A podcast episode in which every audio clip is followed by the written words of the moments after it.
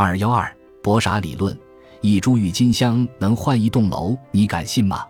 不学博傻理论，天天都过愚人节。三宝最近看投资书，学到了一个历史故事——郁金香泡沫。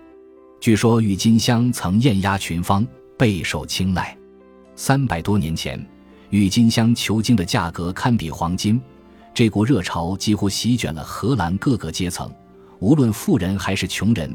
整个荷兰都为之疯狂，郁金香球茎成了一场狂热的金融投机活动主角。世界经济发展史上第一起重大投机狂潮，竟然是由这么一种小小的植物引发的。